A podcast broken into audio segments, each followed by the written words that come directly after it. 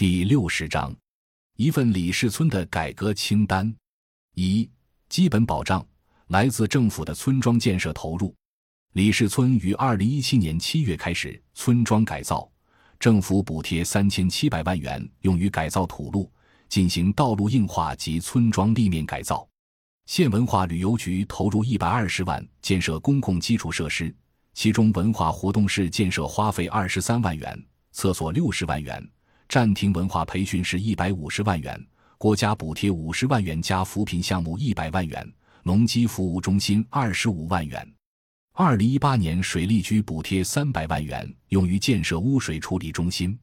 二三驾马车集体经营性资产，李氏村集体涉及经营性项目总投资二百零五万元，其中用于投资建设超市五万元，投资建设醋厂三十一点九四万元。投资建设油房二十三点四五万元，投资建设小杂粮磨坊三十二点一一万元，投资建设农机服务队一百零二点五万元，剩余十万元由乡政府代为保管。前驱马车集体超市，集体超市始建于二零一七年三月二十八日。起初扶贫办投资五万元用于壮大集体经济，超市开业后在三个月期间实现十一点零八万元盈利。集体超市功能主要有以下两种：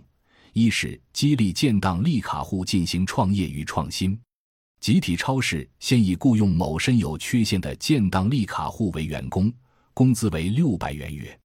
商品均由村委统一进货。但由于薪酬较低，后为调动建档立卡户积极性，激发其能动性，村委采用由该建档立卡村民承包超市自主创业方式。承包费用为每年五千元，现超市每月盈利可达两万元，运作良好。二是村庄自治积分兑换交易室，超市内部结构与其他超市无异，而集体超市中的货物分为两种：一般性商品和积分兑换品。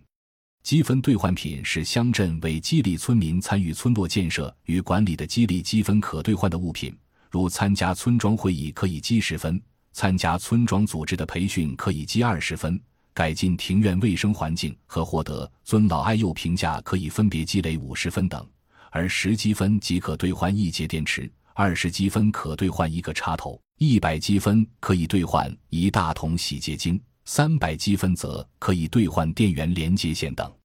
动力马车、醋厂、油房与小杂粮磨坊，醋厂车间为现代化消毒清洁车间。共有四名生产员工，一名技术员，技术员工资可达五千元月，普通员工三千元月。